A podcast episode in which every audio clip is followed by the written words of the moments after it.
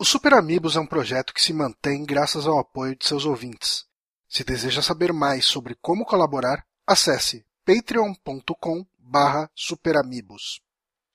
Quinta-feira, 20 de agosto de 2015, 21 horas e 33 minutos. Repita.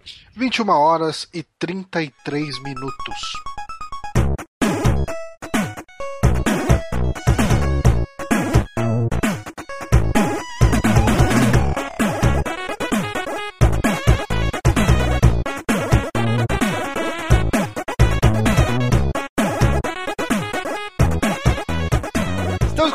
Mais um saque aqui nos Peramibos, episódio número 25. Eu sou o Márcio Barros e comigo, meu querido Johnny Maneiro.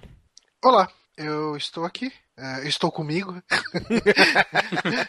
e comigo também temos o nosso queridíssimo Loira do Tchan, aquela pessoa maravilhosa, Guilherme Bonatti.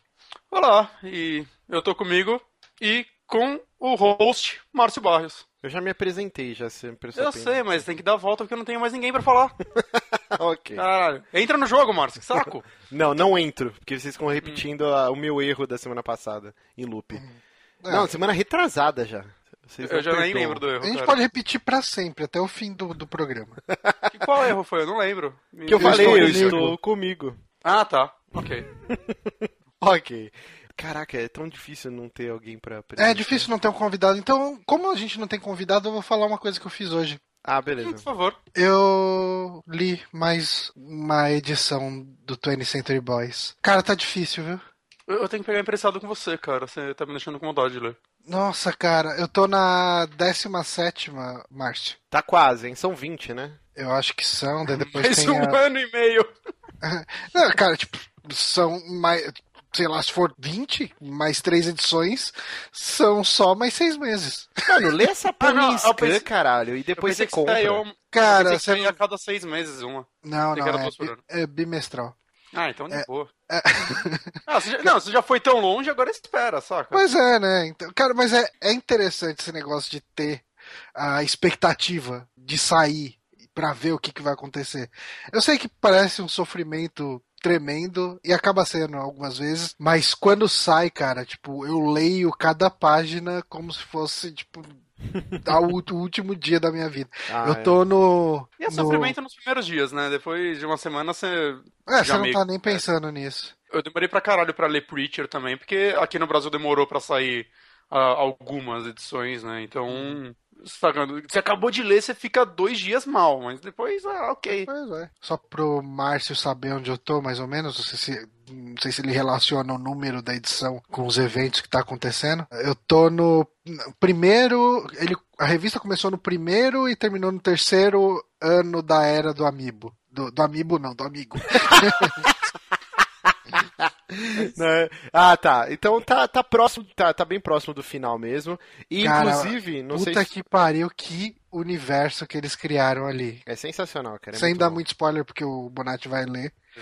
Que universo foda a era do Amigo, cara. É muito foda. Não, e assim, não sei se você sabe, eh, termina no 20, mas depois ele lançou um 21 encadernado, que é, É o 21st Century. Boys. que é bem legalzinho, mas, mas dá pra ler tranquilamente só até o 20, assim, não tem tanta coisa assim. Ah, eu vou ler tudo, né? Ah, não, é, pô, quando você tá engatado, você- eu queria mais até, eu queria o 22º Century Boy. ligado? Mas estamos aqui ainda, né, podemos mais pra frente fazer um programa dedicado ao 20th Century Boys. Indicação de mangás. Não, não, des- destrinchar, dos três lerem e destrinchar 20th Century Boys. Puta, Eu 20th queria Century fazer, Boys é, renderia um senhor de um programa. Puta Eu queria fazer pariu. isso com alguns quadrinhos, na verdade. Eu acho que iam ser programas muito legais. Faremos, Não, só faremos. que no extra, hein, futuro. quem sabe? Exatamente. Lembrando, você pode nos seguir no Twitter, no arroba superamigos, visitar o nosso site no superamigos.com.br, com posts belíssimos que o Johnny agora assumiu, com vários links, porque eu deixava de colocar os links, o pessoal reclamava. Agora o Johnny põe todos os links lá. Um saque novo toda segunda-feira. A gente sempre pede para vocês nos avaliarem no iTunes, mas essa semana especificamente, na data de postagem, a gente tem uma missão aqui, Amiibo Power. E a gente está concorrendo ao é, top 5 melhores podcasts do Brasil. A última vez que eu olhei eram 719 podcasts. e a gente estava em 29 29 lugar. A gente chegou, acho que até 20, depois a gente caiu. Então, queremos que nossos ouvintes, o link estará no post. É só entrar lá, clicar, é, escrever lá Super, já aparece Super Amigos. Vota na gente, queremos ver o Amiibo Power. Sim, vote, vote. Sempre lembrando, nossos aplicativos de celular para Android e Windows Phone, desenvolvido pelos nossos patrões Rodrigo Barbosa e Alex Krysek. Aliás, tem uma coisa para falar a respeito disso. O meu irmão hoje veio pedir o, Rodri o contato do Rodrigo Barbosa porque uma amiga dele tá com uma vaga de desenvolvedor Android. Então, ó, abrindo oh, oportunidades.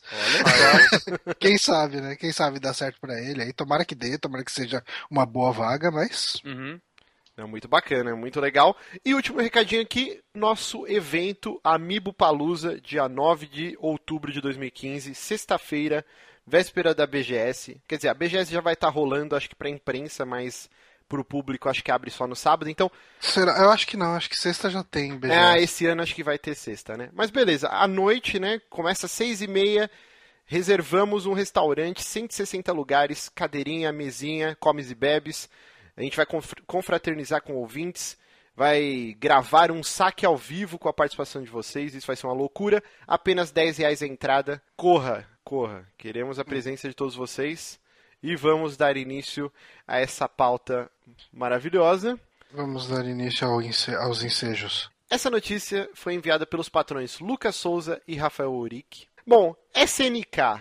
Hoje hum. em dia, não sei se tem um peso tão grande. Uh, ouvintes mais novos talvez não, não, não façam essa conexão. Mas a SNK um dia foi um concorrente de peso para Capcom, cara. Foi uma das maiores desenvolvedoras de jogos de luta. O pessoal gostou do último King of Fighter, não gostou? Eu tô completamente maluco. De maneira geral, sim. Uh, eu uhum. lembro que logo que ele saiu teve bastante crítica, porque ele usava sprites 2D, só que é bem pixelado e algumas coisas ficaram estranhas, sabe? Tipo, ele meio que hum. destoava, o, o, cenário era um pixel art muito bem feito, enquanto que os personagens, algumas pessoas podem não gostar, de repente, mas não foi unanimidade, eu diria assim. Uhum. É, tá. mas a SNK durante, eu lembro, porra, o King of Fighters 95, meu Deus do céu, cara.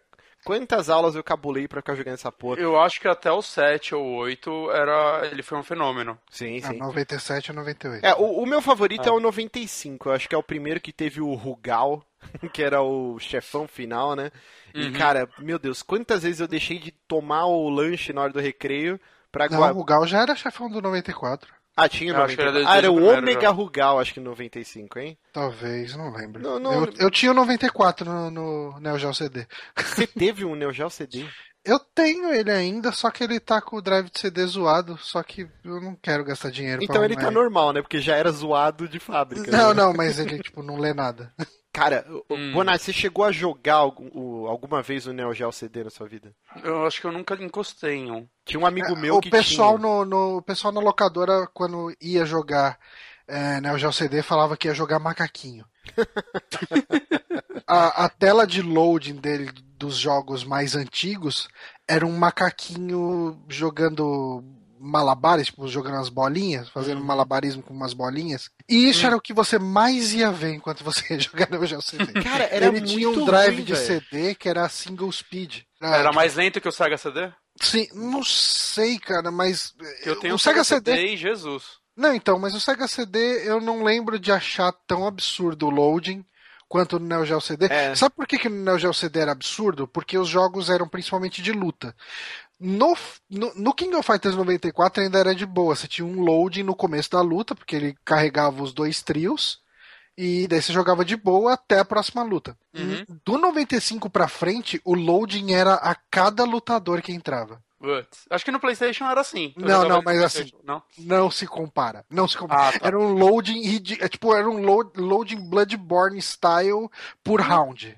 Não, okay. Era agressivo. Um amigo meu, ele ganhou e ele tinha aquele como que era? Sidekicks? Era algum jogo da SNK de futebol. Futebol, né? Meu, era. Nossa, era o um inferno, cara. Era um load eterno. Era eterno aquela porra. Uhum. Tipo, o pior videogame de todos os tempos. ah, não. O, o, problema dele era só o loading. Sim, mas É, o problema é que falar você que- ficava puto, né? Muito Porque assim, eu, eu, Ele lembro era um eu arcade tinha- caseiro, né? Não era, Sim. tipo, pelo menos na época ele era o, o que os jogos é, de arcade melhor rodavam, era nele. É, então, assim, os, eu tinha um Saturn também. O Saturn, assim, comparando o Saturn com o PlayStation, o Saturn rodava bem melhor os jogos da SNK do que o PlayStation. Uhum. No Neo Geo CD ficava ainda melhor. Era, tipo assim, pau a pau, exatamente igual à versão de Flipper, sabe? Ah, a versão de PlayStation de Saturn sempre tinha uma coisinha ou outra ali que você falava, "Hum, isso aí tá meio que na trave. A, a de Saturn era muito, muito fiel. É, mas... tinha o lance que o, Saturn ele era muito melhor pra, pra pixel, né? E o É. Play 1 era melhor pra polígonos, né? Tinha um Isso, assim, na isso. Uhum. arquitetura deles. Mas o, o Neo Geo, antes do CD, ele tinha aquela versão que era gigantesca, caríssima, que era Sim. o cartuchão gigantesco, era tipo uma fita VHS separada, E é né? caro até hoje, cara. Se você for procurar no Mercado Livre, tem o pessoal que, com- que vende Neo Geo consolizado, uma coisa assim. Eles pegam a placa do arcade ah, com um slot de cartucho e vende numa caixa como se fosse um console. É tipo uns 900, 1.100 reais, assim. Meu tipo, Deus. Coisa né? assim. Daí, assim, cê- o pessoal costuma comprar isso e compra o cartuchão de 180 jogos em um. Inclusive o próprio controle do, do Neo Geo antes do, do CD já era também um arcade stick também. Era um né? arcade, cara. Puta, eu lembro que eu ia numa locadora na Penha. E, tipo, eu pegava ônibus pra ir nessa locadora só pra jogar Neo Geo lá, porque era o único lugar que tinha. Não era foda. O meu sonho era ter esse Neo Geo gigante. Aí depois meu amigo ele acabou ganhando o CD, que, que era mais ou menos, acho que o mesmo hardware, só trocaram a- de cartucho pra, pra CD, né? E só é que porque um os drive... cartuchos de Neo Geo, assim, isso é um pro- isso foi um limitante praticamente definitivo pra ele fazer sucesso.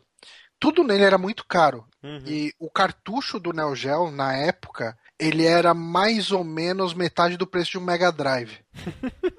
Caralho!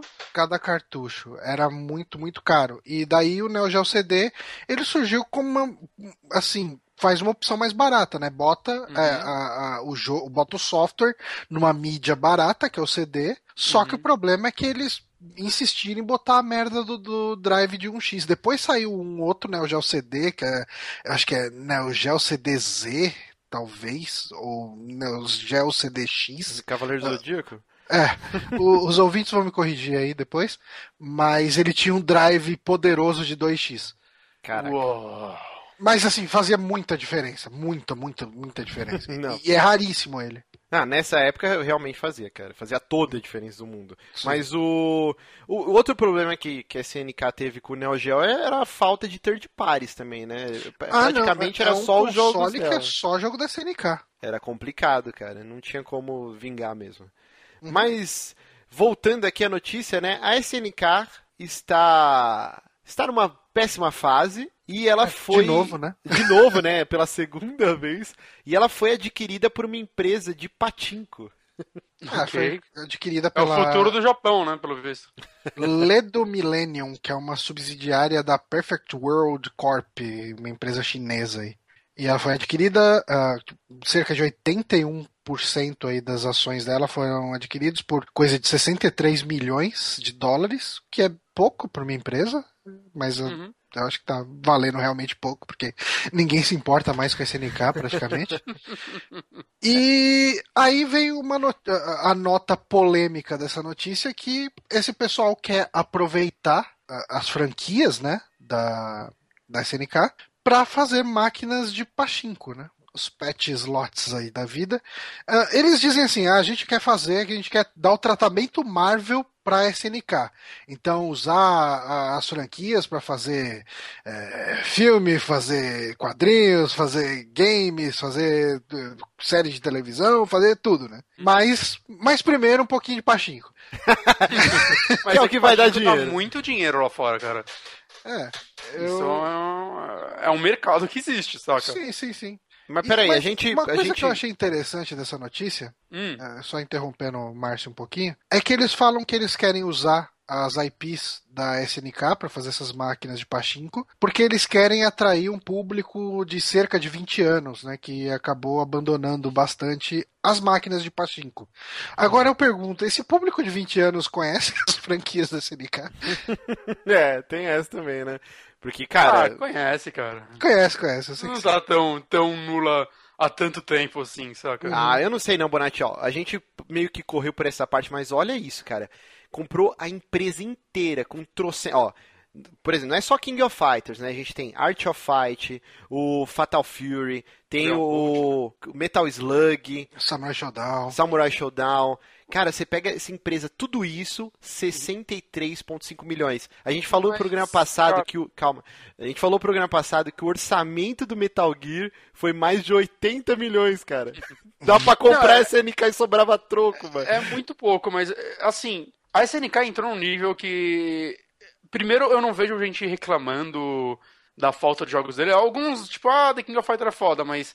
Sei lá, Metal Slug era uma franquia muito foda e hoje em dia você vive de relançamento de jogos deles pra celular e agora pra Steam, né? Uhum. Eles- Puta, Metal, é, Metal Slug 3 já saiu pra todas as plataformas do mundo. Uhum. Cara, assim, eu acho que ela deve ter tido alguma má administração muito agressiva, cara, porque Cara, eu acho que não é última coisa nem... relevante que saiu dela. Não, eu acho que não é nem questão de má administração em é, per se. Os jogos, eh, eh, isso, a gente gravou, né? Um, você chegou a participar, Bonatti, Hum, no, não, no Histeria não de SNK? A gente chegou Não. a gravar um, um Histeria sobre SNK e, e Neo Geo. Cara, a gente bateu muita cabeça pra lembrar de, de algum RPG para as plataformas da, da, da SNK, né? De, de, para Neo Geo, Neo Geo CD.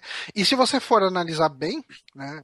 Ah, só complementando, existe um RPG, que é o Samurai Shodown RPG, mas Mas tinha do King of Fighters também, RPGzinho. Ah, não cheguei a jogar. Mas era pro, pro Neo Geo mesmo? Não, acho que era pra Play 1, cara. Tinha um pra sei. Play 1 que eh, misturava, tipo, aquela. Ele era um RPG meio por turno, né? Que misturava umas cenas que você só ia escolhendo os diálogos, não era esse que você Isso, tá é, falando? é, como que é? Ar, como que é? Tem um Eu nome joguei, eu joguei até que bastante ele. Então, mas enfim, o. o- Cagou. não, não é, porque só pra, pra não esquecer o meu ponto. Uhum. A SNK é uma empresa que faz jogos para arcade. Os jogos dela são todos jogos de arcade. Cara, Sim. Metal Slug é um jogo pra você perder vida e comprar mais ficha. Sim. É, os jogos de luta dela não tem nem o que falar, são jogos nativamente de arcade. O futebol dela não é o futebol que você joga em casa normalmente, é um futebol que você ia pra jogar em pé no fliperama. Uhum. É, eram tipo umas partidas rapidíssimas, é, com pouco comprometimento com, com realismo e com simulação. Era uma coisa completamente arcade. Quando o arcade morre, o que, que acontece com uma empresa que só investe em arcade? Então, ela A SEGA tomou esse dela. baque, cara. A SEGA Sim. tomou esse baque também, que a SEGA era muito forte no Japão em arcade, né? Não só Uhum. nos consoles. né? Sim, Se você for olhar, tirando alguns jogos, assim, por exemplo, Shenmue e etc, etc, boa parte da experiência dos jogos que você tinha no Dreamcast era uma experiência arcade, né? É, desde o Mega, na verdade, né? O Mega É, também sim, tinha muito porte, Golden Axe, Uhum. era tudo coisa do arcade. Você vê lá Crazy Taxi, um monte de jogo, assim, até na, na época do Dreamcast era muito a pegada de, de arcade. Isso, e elas não souberam se reinventar, né? A SEGA até conseguiu melhor, né? A SEGA tá até hoje aí, apesar que teve uma notícia esses dias que, que a SEGA também tá quase no buraco. Até aquele, eu acho que o presidente falou assim, não, a gente pecou e a gente agora vai assumir o compromisso de só lançar coisas com uma, uma qualidade muito foda, não sei o que. Ele deu uma, eu esqueci exatamente É as palavras. A, a cada Alien Isolation que ela lança, eles lançam Colônia Marines e uma porrada de merda, né? É, eles só publicam, na verdade, né? é, mas ainda assim, é, tem sua parcela. É só ver o Sonic Team, não consegue lançar um Sonic, acho que desde o Sonic Knuckles, né, cara? Quer dizer, Ah, né? não- o eu não Adventure, o primeiro lá do Dreamcast é legalzinho. É, eu, eu gosto do Generations e do Lost World bastante. Mas você também, né, Bonete? É um. O Não, Generations, mas Generations fez é bom, ele é bom. É. Mas ok. O, Lost World, nem, nem tanto. Eu joguei um pouquinho. Eu, eu gostei bastante dele. Mas voltando aqui pra SNK, essa não é a primeira vez que a empresa tá em maus lençóis, né? Uhum. Lendo aqui a notícia que o Johnny separou, eles, é, acho que nos anos, no começo dos anos 2000, parece que eles abriram um processo de falência, né? E Hum. foram comprados, e, aí uma empresa comprou todas as IPs deles, e aí acho que eles se concentraram... Foi em Patinco também, Johnny? Sim, é assim, isso é uma coisa interessante de falar, né? Porque a SNK, quando ela foi, ela, tipo, ela teve esse processo de falência, daí venderam IPs, venderam tudo, ela se reergueu basicamente investindo em, em pachinko. Usaram as IPs, né, pra fazer pachinko, caramba, e foram comprando as licenças deles de volta, né. E, e foi e, o caso que eles mudaram, né? Que eles foram comprados pela Playmore e aí virou SNK Playmore. Aí uhum. eles conseguiram recomprar todas as, as IPs. É, é bem que eles foram comprados, né? O, o Eikishi Kawasaki, né? Que era o fundador da SNK, ele fundou essa Playmore. Ah, tá. Que era uma empresa que, tipo, eles venderam o SNK para alguém, não sei para quem. Eu acho que, não sei nem se venderam ou se foi só por causa do processo de falência. Uhum. E daí depois eles foram recomprando as coisas deles com o dinheiro que eles fizeram com o Pachinko pra poder chamar a SNK de novo. E agora, de novo, né? Tá rolando. É, é um loop, é um Ouroboros. Bizarro. É, então, cara, mas assim, é, eu sei, eu sei que tem muita gente falando, ah, não, tipo, isso aí é só uma amenizada que eles estão falando, porque eles falam, ah, a gente vai fazer jogos, mas antes a gente vai mexer, mexer com o Pachinko, né? Quer dizer, na verdade falou, ó, a gente vai fazer Pachinko, mas não esquente, a gente ainda tá pensando em jogos. Né? Então, o que o pessoal falou, ah, não, estão falando isso só para dar uma amenizada na notícia, só o pessoal não ver o quanto que tá sendo sacaneado. Mas assim, eu Ninguém daria... tá sendo sacaneado, na verdade. Eles estão mudando o ah, mercado sim, sim, o direito sim. da empresa. É, né, não, eu me expressei mal, ninguém tá sendo sacaneado. Não, não, mas tem gente que pensa assim. Mas assim, cara, a empresa já fez isso antes. Uhum. Eu daria pelo menos o benefício da dúvida para eles. Eu acho que o mercado de, de fighting games hoje em dia ele existe, mas dificilmente você vai. Ele não justifica milhões. Uhum. de investimento. Ele é aquele medium tier ali, né, agora. Ele tá ali. Quando quando a Capcom não consegue bancar um Street Fighter sozinha, você sabe que o negócio não tá tão bem quanto é, é, então, eles acham. Então, é, ele não justifica mais realmente, de repente, o investimento que a Capcom deve ter feito uhum. para Street Fighter 4. Sim. É, aquela era Apesar... de ouro do Street Fighter 2, acho que nunca mais, né, cara? Aquela época que era Street Fighter 2 Sim. e Mortal Kombat, acho que foi a era de ouro dos jogos de Mas luta. acho que Fliperama ajudava muito nisso, Sim, né? Sim, com certeza. Mas assim, embora o Mortal Kombat 10, pelo que eu vi, vendeu pra caralho, né? Uhum. Não, vendeu, no Brasil. Vendeu, até no, no, que teve na, na Warner uhum, Brothers Warner. Summit lá. Uhum. É, eles falaram que realmente foi um jogo que vendeu bastante, principalmente no Brasil, graças aí, claro, à dublagem da Peach. Sim, sim. Mas é o lance, Bonatti, das empresas que souberam se reinventar. O Mortal Kombat também passou por anos no esquecimento. Sim. Eu lembro que no Play 2 é, acho que era o Conquest, eu não lembro qual Mortal Kombat que era, que, que eu e um amigo meu, a gente nunca jogava o Mortal Kombat em si, a luta. A gente jogava hum. um minigame de Tetris que ficava tipo umas ah, versões engraçadinhas dos personagens. Era tipo Puzzle Fighter. Isso, igualzinho dele. Puzzle é. Fighter. E era maravilhoso aquela porra. Sim, sim, era e, mó legal mesmo. E a gente só jogava isso. E, e o próprio Street Fighter também passou por maus bocados, né? Teve aquele Third Strike, que era um poligonal tudo cagado, sei lá. Não, o Third Strike é o 3. Ah, tinha, é o 3. Tinha um que era não fez EX. sucesso no seu lançamento, né? Hoje muita gente ama ele e tem gente que fala que tecnicamente ele é o melhor Street Fighter que existe, mas em seu lançamento, até onde eu sei, ele não fez tanto sucesso por não ter os jogadores clássicos. É, não, não fez. É, mas o Third Strike era o que tinha, né? É, é, era o Super Street Fighter 3. Esse aqui eu, eu, eu, confundi, acho que era EX, que era o Impolível. Ah, o X. O, o, o, o, o X, que era em 3D. Isso, era muito zoado. E Mas aí... tinha a caveira lá que era muito foda. Todo mundo ela de volta. Mas aí. Não, não. O, é do Third Strike que tinha caveira. É, esse daí também tinha. Ah, é? Bom, não sei. A gente. Tinha uma caveira motoqueira. não, é não somos manjadores de jogos de luta. Não, eu é, não, da, ca... da caveira era o 3D. Ah, era o 3D. É, né? Mas assim, essas empresas conseguiram se reinventar, né? Tanto Sim. graficamente como aperfeiçoando a jogabilidade, investindo toda nessa cena da, do, dos campeonatos de, de luta, né? E a SNK, eu, sei lá, pelo menos eu que acompanhava bem de longe, assim, eu joguei, como eu disse, eu joguei muito o KOF 95 e o 98 depois. E eu acredito que de 2001 para frente, ela nunca foi tão relevante. Então, o, o pessoal ainda presta bastante atenção na Evo no, no campeonato de, de King of Fighters. Dizem que são lutas até bem legais de se ver, assim, porque os combos de, de King of Fighters são bem bonitos, né? Assim, são bastante plásticos. Se o Joe Rod estiver ouvindo a gente, possivelmente ele vai. Joe Rod é o novo Eric Seika. É. É verdade, segunda vez que falamos dele, né? Em dois programas seguidos. Mas, cara, eu não sei, eu sinto que o 13 não foi tão mal. Era, o 13, pra mim, ele foi aquele lance. Porra, esse jogo tá até que legalzinho. Eu, eu tenho ele no, no Steam, né? Eh, Esse jogo tá até que legalzinho, mas eu queria ver o que, que eles fariam num 14 e nunca veio.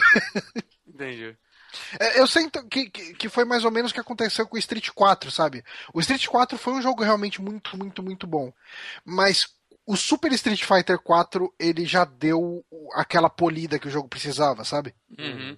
Ele, o Super ele fez uma diferença. Aí depois assim do, do Arcade Edition e o Ultra, ok, foi, foram aprimoramentos tudo, mas eu acho que não tanto quanto do Street 4 pro Super Street Fighter 4. né? Mas vocês acham que o, por exemplo, o King of Fighters, ele teria que ter tido esse salto gráfico apostado nesses modelos poligonais? Talvez ele Cara, sempre ter ficado sei. no pixel art lá, sei Ele lá. poderia fazer um 2D bem refinado também, tipo o Blue, por exemplo. Saca? É, Não sei, acho que o problema realmente é que ele não conseguiu atrair jogadores o bastante, talvez, pra justificar um novo. É complicado. Ah, Só E vamos assim, ver as vendas, de- já que a gente tá nessa de ficar vendo vendas. Sim. E eu posso, enquanto você vê a venda, completar uma coisa? Eu acho que o problema, muita gente entra em desespero agora nessa época de pachincos, né? Como a Konami também tá nessa, Silent Hill, Castlevania. Mas o, o problema maior, eu acho que é essas franquias, é, os fãs estarem querendo muito um jogo novo dessas franquias e eles fazerem isso. Porque, por exemplo, vai ter um pachinko, parece que o do Bayonetta, eu vi recentemente, eu vi no The Inquisition, e ele até comentou, ele, cara, ninguém vê problema nisso. Por quê? Porque a gente acabou de ter um Bayonetta 2 que fez um Foi sucesso, bom pelo menos de crítica, né? O Johnny adorou, né? Quem jogou gostou muito dele. Né? Então, a, a franquia não é como se eles estivessem cancelando jogos e ou há anos de ato e Aê, fãs, olha o que a gente tem aí pra atrair vocês, porque é assim que a gente vai conseguir dinheiro, saca? Esse é o maior problema. Ó, Se eles lançassem The King of numerozinhos. Fighter 14 junto com o Pachinko dele, ninguém ia ligar pro Pachinko, ninguém ia ficar puto. Mas os caras não têm dinheiro. Pra você fazer um sei, patinho, você é, não precisa gastar nada, cara. tipo, É, eu não sei como funciona o mercado de Pachinko. não, ele não deve ter uma história, não tem CG. Você só tá usando Não, não é os nada, signos né? da série, entendeu? Sim, sim. Agora Não, desenvolver sim, um eu jogo deve ser é muito mais caro, pô. Não, eu sei, mas eu tô falando, é, eu entendo o motivo dos fãs ficarem decepcionados com essas coisas. Uhum. É, mas É eu- eu completamente entendo porque eu entendo porque que eles ficam putos, Uhum. mas eles não deveriam ficar. Se, se a, se a Valve lança um Half-Life 3 Pachinko, já tá todo mundo aqui gritando. Aí sim, Então. porque a empresa tem dinheiro. Agora a empresa que tá Exatamente. declarando falência pela segunda vez, aí não dá pra exigir que os caras façam um jogo novo. Mas assim, por exemplo, não dá pra você falar que o dinheiro que a Konami eh, tá usando no Pachinko de Silent Hill, ela usaria no, no Silent Hills. Ah, é, exato. É, são outras divisões com outras prioridades e assim, tipo, quando a gente fica puto, a gente fica puto porque a gente não vê a empresa fazendo o que a gente queria. e, e vê ela fazendo coisas que a gente não se importa.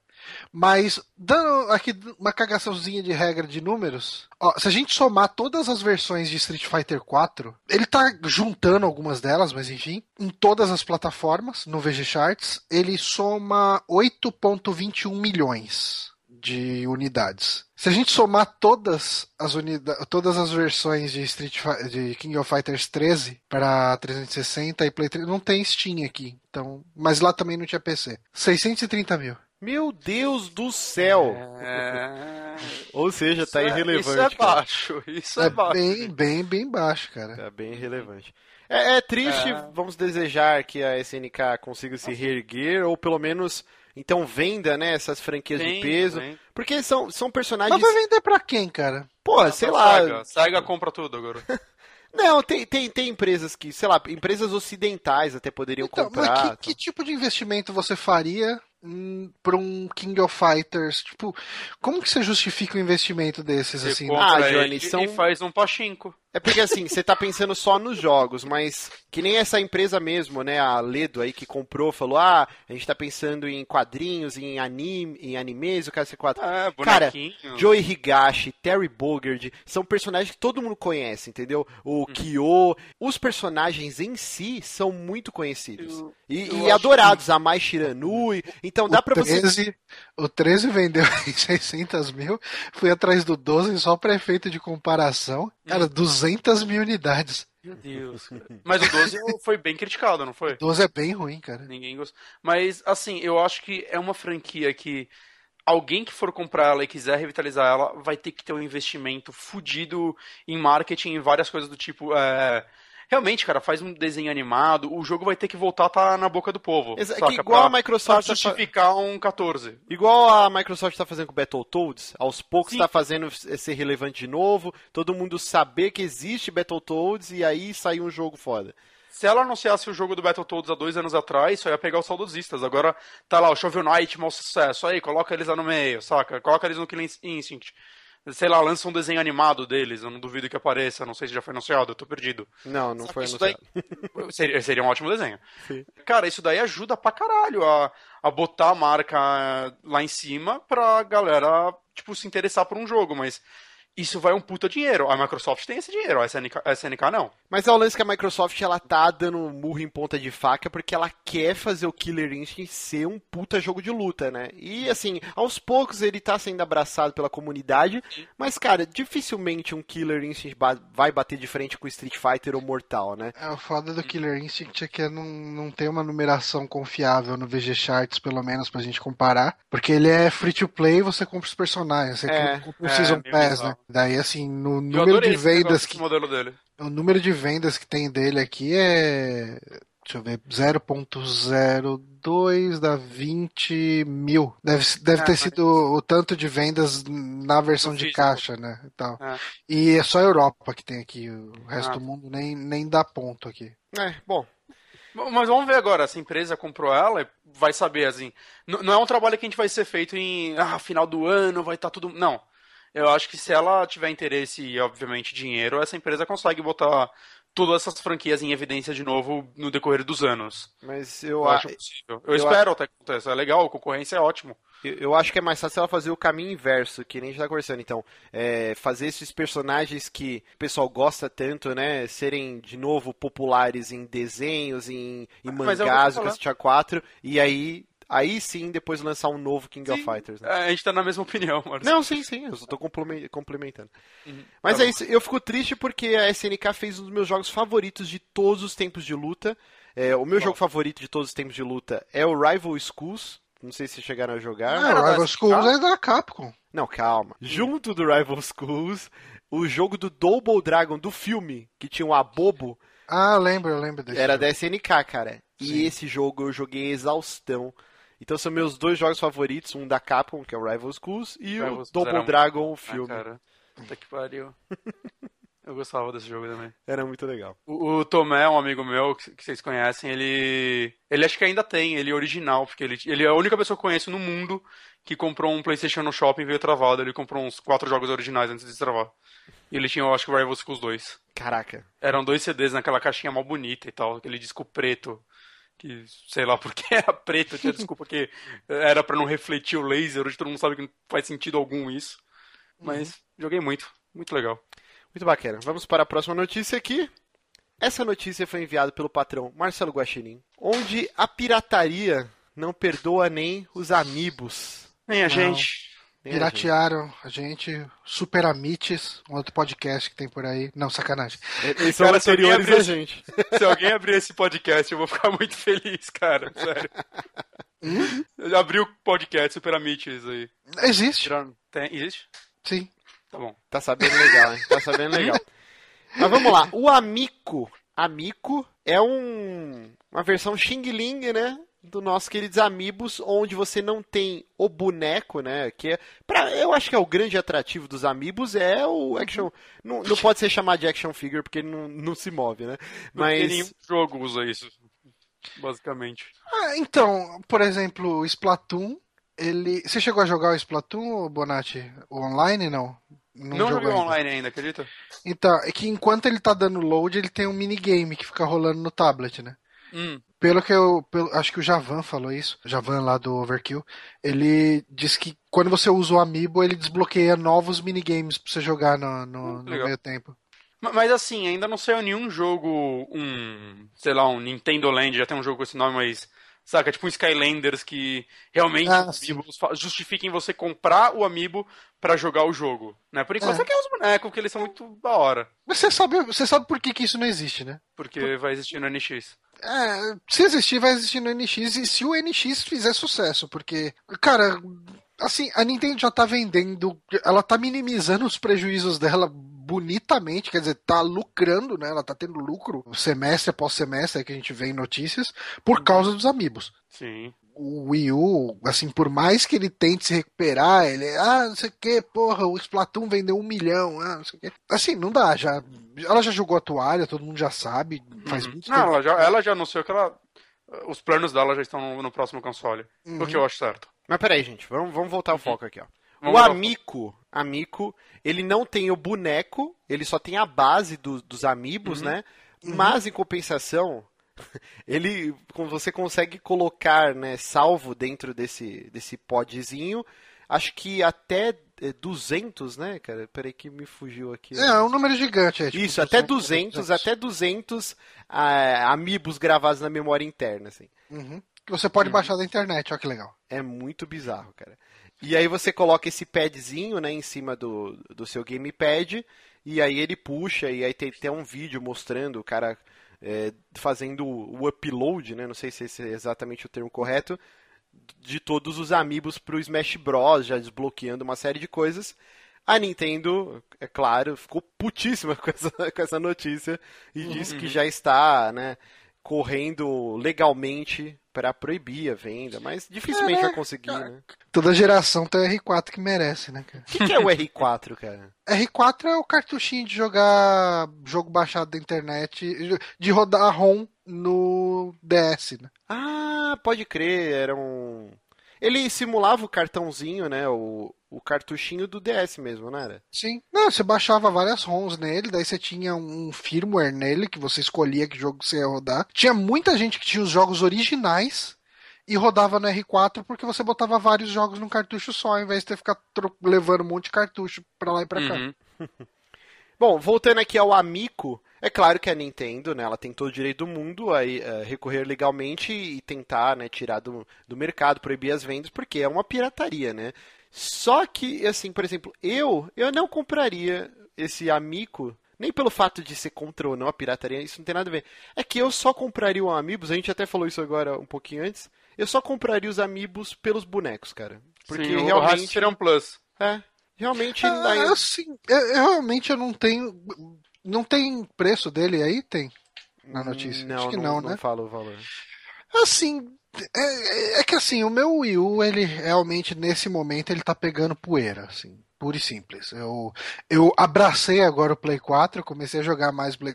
O meu Play 4 tava pegando poeira enquanto eu jogava o Wii U, né? Agora inverteu os papéis. Mas, assim, se fosse um tempinho atrás, talvez até... e pelo preço certo, né? Talvez até me interessasse pra liberar as skins do Mario Kart, que são umas skins legaisinhas, né? Eu tenho um único amiibo, que é o da Samus, e liberou uma roupinha mó legal no, no, no Mario Kart ali pra usar. É tipo, é como se fosse um macacão de, de motociclista, só que com as cores na posição exatinha da, da armadura da Samus, sabe? É muito legalzinho assim. E, e eu acho que é mais por isso, porque, cara, comprar amiibo aqui no Brasil tá absurdo. Sim, É sim. caro não tem condições, assim. Eu tive muita sorte de achar essas Samus aí a uns 60 e poucos, assim. Mas não dá, cara. Ainda mais que esse dólar absurdo é 3,50, 3,70, sei lá quanto tá agora. É, não, é realmente é complicado porque, como o Bonatti falou, né? Se tivesse um Skylanders ou um Disney Infinity da Nintendo, Uhum. aí ok. Seria interessante pra você poder usar esses bonecos, esses personagens no jogo e tal. Agora, o que existe hoje de interação com, com os amigos é bem, bem pífio. Ela assim, fez uma parceria, né? Foi com o Disney Infinity, que vai ter Não, o Mario, ou não, foi com não. o Skylander? Skylanders. É Ah, o Skylanders. Donkey Kong e o Bowser. É, então. Já é um começo, saca? Se eu tivesse agora o, o Skylanders, eu me sentiria tentado a pegar esses amigos e jogar nele, porque o pessoal gosta do jogo, né? Eles falam que é um joguinho muito bem feito. Sim, Eu, sim. eu nunca joguei. Mas eu não tenho ele, então eu, só compraria amigos mesmo pra guardar. Se eu achasse por preços justos e tudo mais. Eu, eu ainda quero ter um link, por exemplo. Mas Mas- é isso. Se você quer ter roupinhas transadas no Mario Kart, então vá atrás do Amico. Amigo, cabem 200 amigos lá. Uhum. E falando de amigos, essa sim eu compraria uma boneca de peito macio. Ah, sim, hein? Nossa. Am- seria chamado de Amiboobs. Amibubs. Nossa querida Elvira, a rainha das trevas, Uhum. que já é uma sessentona, uma senhora de respeito. Uhum. Ela- 63 anos. Ela anunciou, né, na Comic Con, que o personagem Elvira vai voltar na forma de cartoon, né, de um desenho animado. Uhum. O que é bem interessante, cara, porque eu, eu acho a Elvira um personagem muito bacana. Sim, é, assim, eu, toda a minha lembrança dela é só por causa daquele filme que passava na sessão da tarde ou no cinema em casa, eu nunca lembro. Sim, é a única coisa que eu conheço, inclusive. É passar na Globo, era na Globo. Era- Na Globo? Enfim, cara, era aquela mulher peitudona. Eu lembro que depois, com a internet, eu fui procurar se existiam fotos dela nua. E qual foi a minha surpresa? Que realmente existem. Pelada pornô. É, assim, é, né? é, cara, tipo, é Playboy 80s, 90s style, né? Então, prepare for the bush. Mas assim, ó, pra quem não está fazendo a conexão, a Elvira, ela foi o Zé do Caixão lá nos Estados Unidos. Ela, Sim. durante os anos 80 e começo dos anos 90, ela, ela tinha um programa onde ela apresentava filmes de terror, né? Em sua maioria filmes trash, mas também passava, sei lá, a, Hora- a Noite dos Mortos Vivos, passava alguns filmes Não bem de ser um conceituados. filme trash, né? É, né, é filme bem conceituado dentro do cinema Cult. de terror, né? Cult, né? Mas ela passava também, tipo, sei lá, Vingador Tóxico, as tosqueiras, assim, que a gente gosta, Bonatti, mas é tosqueira. Ah, é incrível, as pessoas têm que assistir. Enquanto a gente tinha aqui, então, no começo do Cine Trash, o Zé do Caixão, né? A praga do dia, se você mudar de canal, você... Lá nos Estados Unidos eles tinham a Elvira com belíssimos decotes. Sim, sim. com a sua vasta cabeleira. E a Elvira, cara, é engraçado, né? Ela teve um, um longa-metragem, inclusive que Dois. nessa... Dois? Eu acho que é um Eu, só, hein, eu cara. descobri acho que eu há só- pouco tempo que ele teve uma continuação nos anos 90. Você tem certeza disso? Absoluta, ou o Wikipedia me enganou. Eu acho que é mais fácil o Wikipedia ter te enganado. Confere em tempo real, cara, é possível. Ah, A vamos internet ver. está na sua mão. Vamos ver, porque a gente tem um ouvinte que costuma falar que a gente não. Ah, não, a gente não tem mais esse ouvinte. Será? Perdemos Será? esse ouvinte. Será? Mas assim, ó, a Elvira, ela... Ela criou esse secto de fãs, tanto que todo ano na Comic Con ela. Pô, não sei se ela As tem um painel, né? Mas. As aventuras de Elvira, o segundo filme. As Loucas Aventuras de Elvira. Vou, vou procurar. Tinha no Netflix o primeiro, hein, cara? Eu reassisti. Tinha. E é bem divertido. É, É bem legal legalzinho. ainda. Ela, é, eu só lembro dela matando o cara com tamanco. É muito bom. Eu tinha uma crush imensa na Elvira quando eu era adolescente. Todo adolescente. Todo adolescente. Mas vamos voltar aqui. Então, e e ela criou esse secto de fãs, todo ano na Comic Con ela faz, tem o seu painel, da sua tarde de autógrafos e tal. Inclusive, ela revelou que o Brad Pitt, no início da carreira, fez teste pra participar do primeiro filme dela, cara. Adoro. E, e assim, se você for hoje na 25 de março, ou o equivalente no estado que você mora, vai ter a peruca de Elvira. Toda hora você vai ver alguém fantasiado. A Jéssica já foi numa festa fantasia, fantasiada de Elvira, claro que eu proibi o decote. Mas Pop, ela. Ela é um. Isso é fato. Eu eu já me vesti de Elvira numa festa. Verdade, eu lembro dessa foto. Exato. Tem essa foto lá. E, cara, ela é um personagem muito querido, né? Uhum. E um desenho, né? Seria bem bacana, cara. Ia ser pra crianças? Acho que não, não sei. Desenho de uma, uma feiticeira peituda. Não, tinha o desenho do. Lembra do Creep Show? Não era o Creep Show, era o Tales from the Crypt, Contos da Cripta, né? Sim, sim. Hum, Tinha o desenho dele, né? Que passava tinha, na tinha. Fox Era mais, era mais light. Era, era terrorzinho, mas era tipo um Goosebumps, né? Era Os bem- Bumps era muito legal, cara. Sim, sim. Então eu acredito que esse desenho do animado de Elvira vai seguir para essa vibe. A Cassandra Peterson, né, que é a atriz que protagoniza Elvira, ela já está com 62 anos. Acho que 63. 63. Então É, não dá mais pra ela ser a Elvira, né? cara? Ah, ela pode dublar. Ela pode dublar também. Sim, também. Não, não, não, eu tô falando de não só no desenho, mas o personagem voltar. Cara, eu Sei, é que ela é tão carregada de maquiagem, eu acho que É. é possível. Ela tem um reboco na cara quando ela faz a Sim. Elvira, cara. Ela fica completamente pálida, tipo. É, é bem enxerga a diferente. pele dela. Assim, você, quando ela sorri, você vai, você vai ver que os dentes dela estão bem mais escuros, etc, etc. Mas eu, eu acho que ela até consegue interpretar assim, enfim, sem, sem criar, sem causar muito impacto. Ela, assim, logicamente ela não tá uma teteia nem nada disso. ela, mas ela tá muito bem para quem tem 63 anos. Né? Ah, não, mas eu não digo nem isso. Mas, por exemplo, dela, se ela quiser, é claro, passar o bastão. Por exemplo, o Paul Stanley, ele, ele, deu uma declaração que foi bem polêmica, né? Paul Stanley, um dos vocalistas do Kiss, ele falou que ele imagina o Kiss quando ele não quiser mais, não aguentar mais fazer show, uma outra pessoa incorporando o personagem dele, pintando a estrela no olho e copiando, né, os trejeitos, pular, abrir espacate, cacete a quatro, e continuando o legado do Kiss. E eu acredito que a Elvira, é claro que tem uma dose colossal da Cassandra Peterson por trás do personagem. Mas, sei lá, uma, uma nova atriz incorporando esses trejeitos tal e assumir a persona. Porque eu vejo a Elvira como um personagem que, que não tá. Que, atemporal, assim. Sim, sim. Não fazendo igual o Fred Krueger, pra mim, ok. Mas o que, que vocês esperam desse desenho? Um, tipo, um Saturday, aqueles desenhos de sábado de manhã lá que eles fazem. Eu, eu acho que tem que ser tipo um coragem, o cão covarde com ela. Cara, esses dias eu assisti um desenho mais perturbador que, que coragem, cara, no Cartoon Network. Eu não sei qual que é o nome dele em português, mas em inglês é Over the Garden Wall. Né? Hum, por cima da, da, sei lá, da parede do jardim, coisa parecida. Hum. Cara, eu sei que assim, tipo, eu tava na casa dos meus pais, né? Daí tava minha sobrinha, que tem uns três anos ali, brincando na sala e tava passando uns filmes meio violento, né? Na TV, eu falei, ah, vou botar no Cartoon Network, deixar rolando um desenho, pelo menos não cria impacto. Mas seria legal que se ela olhasse pra televisão não fosse nada muito impactante, né? Uhum. Aí eu botei esse desenho, cara. E assim, eu comecei a prestar atenção no desenho, cara. Ele tinha um clima tão sombrio, tão bizarro, tão, tão estranho, cara, que eu falei, ok, eu acho que quando tinha um pessoal morrendo ali, tava mais de boa. Mas isso é a velhice, cara. Eu, eu acho Bob Esponja perturbador. tipo, eu não, não consigo cara, entender desenho, Bob Esponja. Eu mandei um link para vocês que tem. Nesse link tem um GIF. Tem algumas imagens do desenho, hum. mas tem, por exemplo, um GIF de uma abóbora cortando uma outra abóbora de Halloween. E, e só o GIF já é perturbador o suficiente. Caralho. Caralho! Nossa, sabe que esse desenho, Johnny, me lembrou? Lembra aquele Os Animais do Bosque do, do Vintém? Bosque dos Vinténs. Que era tipo o desenho mais depressivo de todos Sim. os tempos. Parece isso com, com temas Halloween, assim.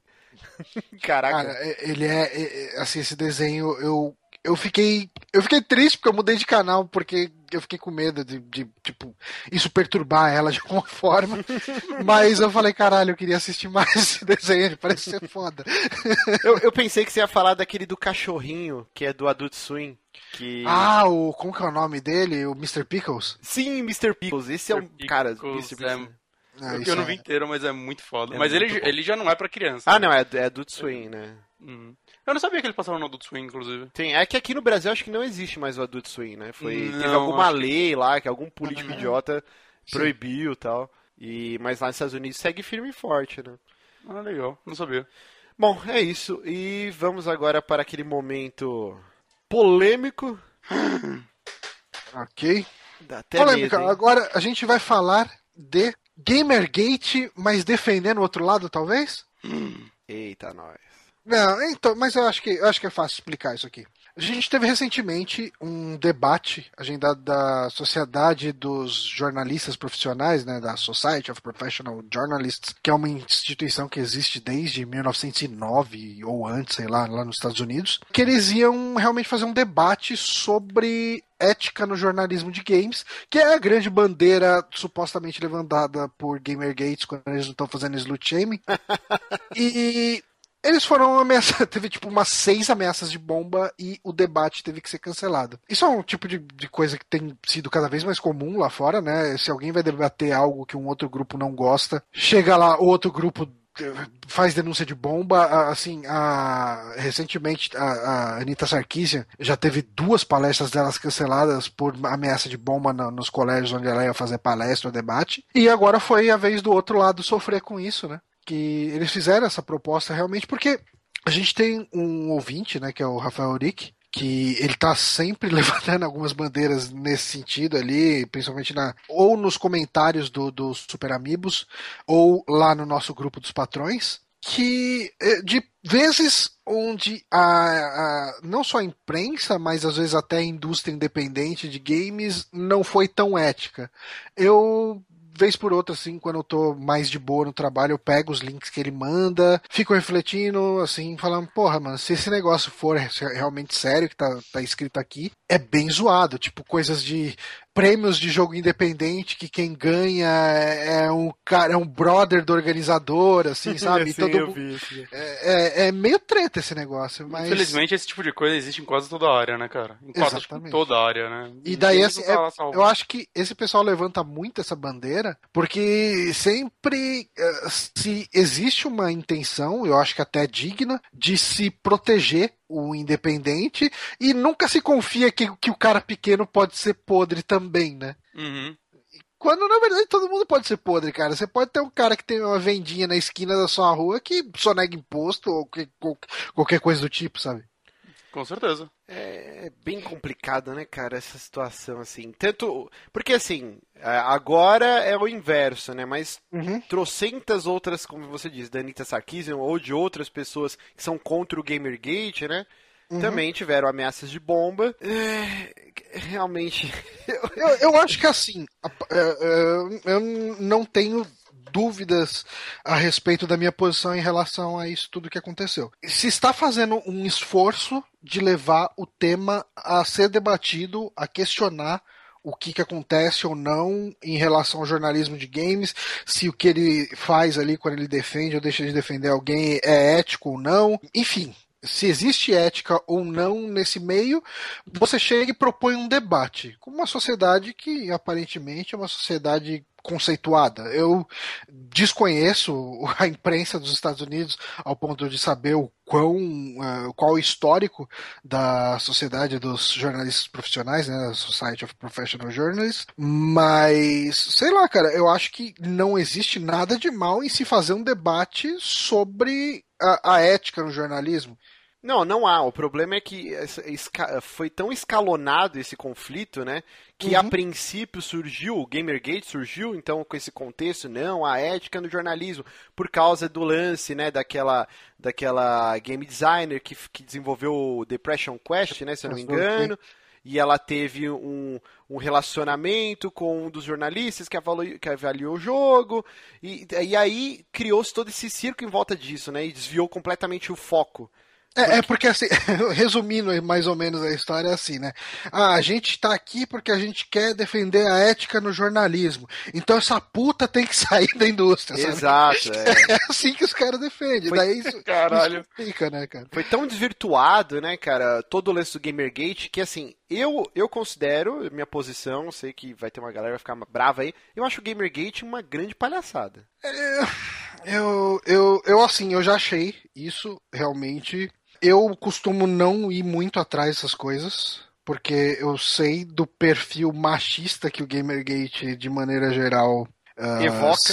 é, evoca realmente. Eu, eu acho que é um movimento. É, é um movimento que não é um movimento, né? Então isso já atrapalha, porque você não tem membros, você não tem lideranças, você nunca tem alguém para responder pelo que a turba faz mas todo mundo evoca uma hashtag que virou um símbolo de movimento, e aí tudo isso complica bastante. Mas eu, eu acho digno pessoas cobrarem por ética no, no jornalismo. Sim, o problema é que. Sim. Ah, Mas o problema é que isso desvirtua pra virar um, um negócio de slut shaming, etc, etc. Tudo isso. E esse é o problema, sabe? Ah, Hum. eu- então, assim, por isso que eu não consigo falar pra você que eu acho que toda essa coisa do Gamergate tem que acabar. Porque, assim, o problema vai, Gamergate tem que acabar como a gente conhece. Uhum. O, Como o foco uma dele coisa- é bom, mas o que ele se tornou, não. É, é porque assim, ó, eles falam, ah, então, o, o Gamergate existe pela ética do jornalismo dos games, mas Uhum. toda vez que eu vejo essa maldita hashtag ou alguma matéria falando de Gamergate, é só esse lance, tipo, fulana teve que se mudar e passar a noite na casa dos Exatamente. pais porque sofreu ameaça de estupro, ou a- atentado à bomba, agora, a primeira vez, né, que acontece. Eu vou reformular minha defesa, então. Eu sou contra Gamergate, mas eu sou a favor da ética no jornalismo. Exato, então. O Gamergate é uma bosta. A ética no jornalismo deve existir. O problema é que o Gamergate ficou atrelado a trocentas outras coisas. Ou, por exemplo, ah, por que, que esses caras têm que fazer inclusão social nos jogos? Deixa meu Ah, personagem caucasiano musculoso aí, eu não quero jogar com negro, eu não quero jogar com gay. Sempre o Gamergate tá atrelado a isso, entendeu? Uhum. É, é, realmente, eu, eu entendo bastante o seu lado e eu, eu tendo a concordar com ele. É, é complicado, mas assim, eu acho que se você tem um evento no qual se deseja discutir o assunto, nem que a discussão chegue em conclusões completamente absurdas que, que, ah não, realmente a culpa de todo o problema da ética do jornalismo de games é que existem mulheres. Esse foi a conclusão que os caras chegaram. Assim, mesmo que chegue no- num ponto absurdo desse, eu acho que você tem que deixar pelo menos as pessoas discutirem e chegarem a alguma conclusão. Você Será? Ah, Dá uma chance pra talvez algo dar certo, né? Porque Exatamente. senão vai sempre dar errado. Você acha que o, chance do certo. Você acha que isso é, é melhor, quer dizer, que, é- que isso é pior do que se ameaçar de bomba um lugar para não acontecer uma discussão? Não, não, o problema não é a bomba, é, realmente eu não acho. É que assim, o Gamergate que eu enxergo quando eu acesso a internet seria mais ou menos o encontro da Ku Klux Klan, entendeu? Tipo, que eu acredito que foi permitido durante algum tempo, não sei se hoje ainda é, mas era permitido encontros da Ku Klux Klan nos Estados Unidos. Porque o que eu vejo do Gamergate é só essas desgraceiras. Agora, se os caras forem discutir ética no jornalismo, aí puta que pariu, realmente, atentado à então, bomba é não deve existir. Mas Agora, é uma sociedade de jornalistas que está propondo uma discussão. Uhum. Eu espero que essa sociedade discuta coisas sobre jornalismo exato. e não sobre slut shaming. Então é, é o tipo de debate que eu gostaria que acontecesse, nem de novo, do jeito que eu falei, cara, nem que fosse para ver um resultado completamente avesso ao que eu acredito, para chegar e falar não, cara, esses caras não manjam de bosta nenhuma, mas que eles chegassem em uma conclusão e não que a gente estivesse noticiando que o debate não aconteceu. E, e esses caras que iam dessa palestra, eles tomam a frente do movimento, eles falam, não, o, o Gamergate, nós somos a cara, nós é, que estamos passando a mensagem, ou não? Eles abraçaram a causa e foda-se. Eu realmente não sei. Ah, eu também não conheço. ah, talvez ali depois nos comentários o, o, o Rafael Uric possa nos auxiliar um pouco mais nisso, que ele, ele é muito mais engajado nesses assuntos do que a gente. Mas aqui, aparentemente, teria ah, o editor do Breitbart, que eu não faço ideia de qual é a posição desse veículo, ah, Milo Yiannopoulos, a editora contribuidora aí do Reason, que é a Cat Young, e a Christina Hoff Summers, que é da, do American Enterprise Institute. Porque assim, eu sei se esses caras estão indo dar uma palestra e, e- e, assim, de novo, eu tô falando, eu não sei com certeza, mas se eles estão levando o nome Gamergate pra palestra, vamos discutir o Gamergate e a, e a ética, tal, tal, tal, eles tinham que se posicionar, e eu nunca vi isso, se posicionar e falar, olha, nós do Gamergate, o nosso objetivo é ética no jornalismo dos games. Toda essa pataquada que tá rolando não nos representa. Essas pessoas não representam o Gamergate. Eu nunca vi nenhum deles fazer isso. É, mas aí vai o que a gente tava falando, a gente também. Ninguém aqui foi muito atrás, né? Não, isso, E, por tem- isso e tem tô que falando. ver o, e tem que ver o que a mídia acaba divulgando o que quer, né? Isso é, é bem delicado também nesse sentido.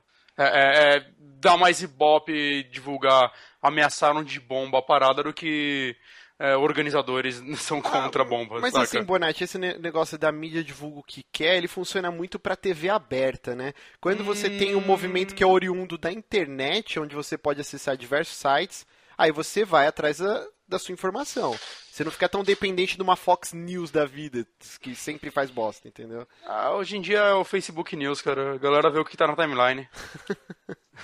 É, é uma, é, cara, é uma situação extremamente complicada, né? é bem bizarro. Eu tô, tô tentando caçar aqui sobre o Milo Yiannopoulos aí desse E a veículo posição dele. que foi citado. Hum. Ah, ele também estava envolvido no Gamergate Controversy, criticando a politização da cultura dos videogames. Ok, isso não me diz nada. Nada. Nada. É, ok. Aqui eu consigo entender por que teve ameaça de bomba, porque ele define como, é, abre aspas, é um exército de feministas sociopáticas, é, sociopatas, né?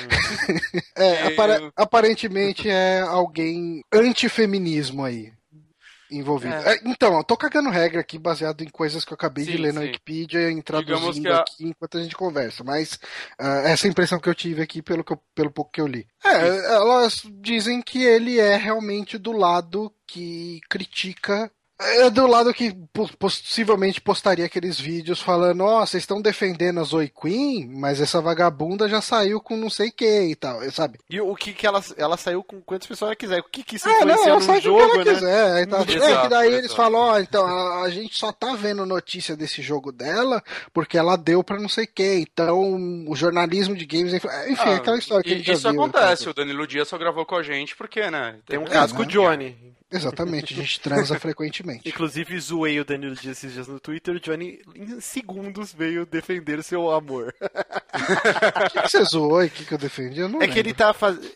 Ele postou uma arte, né, do, do, do protagonista do Odalos, como como se fosse um Mega Drive. de Mega Drive, ah, mega sim. colorido. E eu falei, filha da puta e tal, zoei ele, né? Tipo, já tá fazendo remake. E aí o Johnny, mas não sei o que. já veio, já me dá bronquinha. O que, que eu falei? Eu devo ter te zoado também. Eu né? não lembro exatamente, mas me dá uma bronquinha. Mas.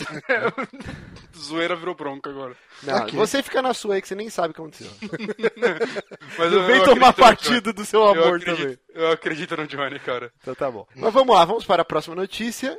Essa notícia foi enviada pelo patrão Rafael Uric. Isso, assim, eu achei genial. Que os uhum. recordistas de arrecadação no Kickstarter, no caso, o Tim Schafer, Fergus Urquhart, não sei se pronuncia assim, e o Brian Fargo, respectivamente, Double Fine, Inxile e Obsidian, que foram as empresas na parte de games do Kickstarter que mais tiveram êxito até então, né? Agora a gente já teve recordes quebrados novamente, mas até então foram os financiamentos de maior sucesso, né? A Double Fine arrecadou, acho que foi a primeira a alcançar, né, um valor mega expressivo. Acho Depois 3.6 milhões, era isso, uma coisa assim por aí. Aí em Exile ela fez o Wasteland 2 e a Obsidian fez o tem Pillars of Eternity, né? Uhum. Todos mega êxitos e agora eles, eles se juntaram, né, ao Justin Bailey, que era um ex-funcionário da Double Fine, e eles vão, vão criar uma nova plataforma de investimento coletivo uhum. que vai se chamar que eu esqueci o nome. FIG. Vai chamar FIG. E ela tem algumas propostas bem diferentes. Não é simplesmente um novo Kickstarter, né? Uhum. Ela é focada somente em jogos. Uhum. E ela funciona, eu não sei se vocês vão concordar, mas para mim a impressão que deu é que eles querem buscar aquele, aquele modelo meio bolsa de valores ou fundos de ações, onde o, a pessoa que vai financiar o jogo, ela não está só simplesmente financiando o jogo, né?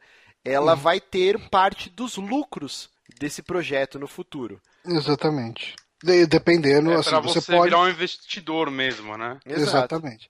Mas assim, você pode fazer a doação padrão de Kickstarter, né? Uhum. Que eu, eu, acho que esse negócio de você ter lucro já deve ser para aquelas aquelas doações expressivas pra caralho, né? Ah, com 50 mil, 10 mil lá, né? dólares, sei lá. Mil. É, só para o pessoal entender mais ou menos, eu também não sou um grande entendedor, que eu nunca investi em ações, mas assim, o que a gente tem são fundos de, por exemplo, renda fixa, você aplica um valor X e dependendo, dependendo da cotação do mercado, você vai ter um, um, rendimento maior que o da poupança, ou às vezes igualado, né? E você tem taxas de administração desse fundo.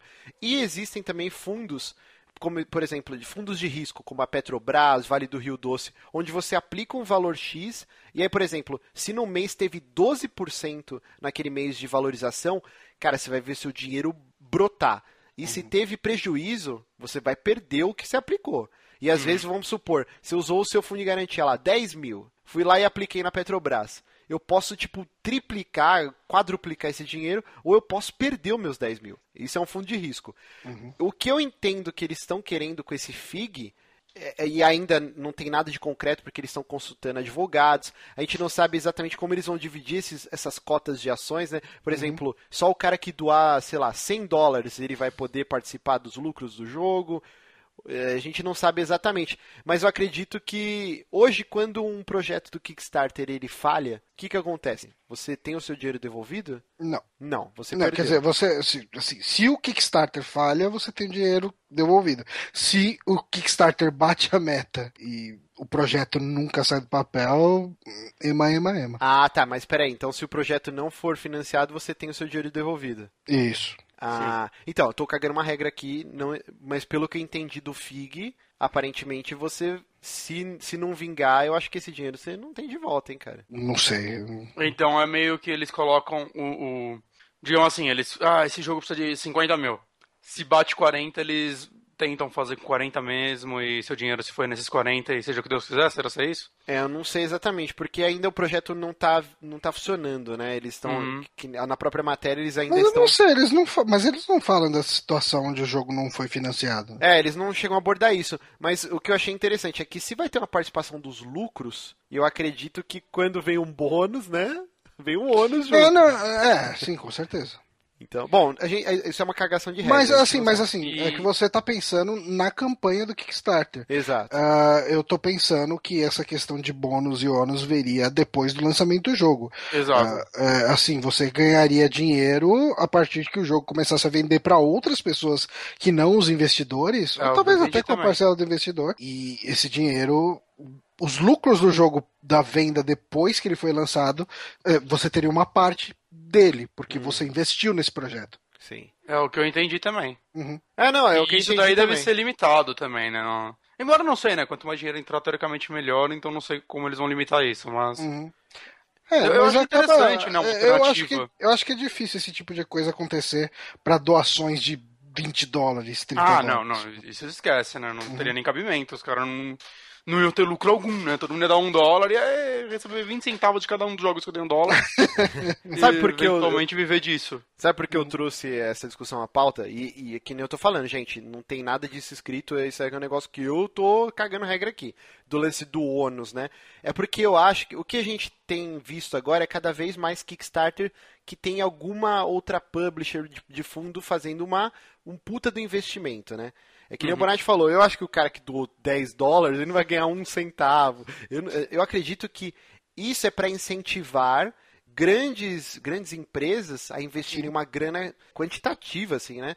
Nesse projeto e ela vai ter esse retorno com os lucros. Eu não acho que é pro, pro usuário que vai jogar igual a gente, assim, que vai lá e do- doa 10, 20 dólares.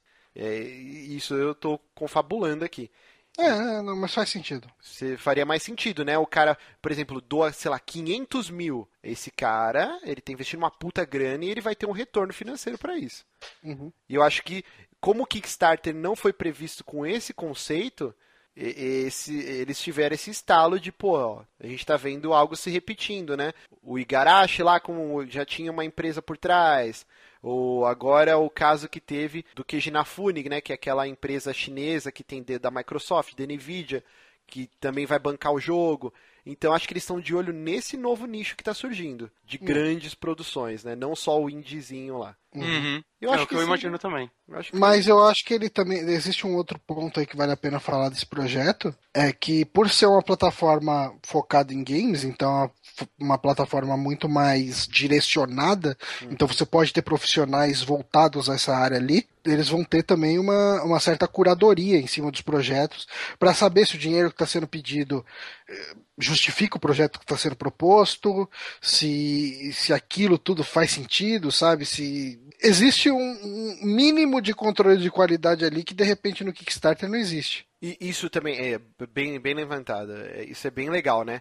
Porque então não é só, por exemplo, um green light, né? Que a comunidade vai lá e vota. Ah, esse é o joguinho que eu quero jogar, vamos votar lá. Não, tem Uhum. esses três caras que são monstros. Pô, o Brian Fargo, cara, ele tá há um zilhão de anos, até se bobear antes do Tim Schafer, tá? É, é, Na indústria, assim. É- Ele é o cara que criou o Wasteland, que hoje é o Fallout, pra vocês terem uma ideia, assim. O Brian Fargo é Uhum. um cara, é um monstro. O Tim Schafer é outro monstro também da indústria. Da indústria. O Fergus Urquhart, é, acho que ele é da Obsidian, que é uma empresa também que já tem aí um, um pedigree antigo. Então Uhum. imagina você leva o seu projeto E esses caras vão analisar e construir um plano de negócio. N- não digo construir um plano de negócio, mas Eu não analisar. digo que vão ser esses caras também. Mas vai é ser que gente na notícia só- fala que são eles, né? É.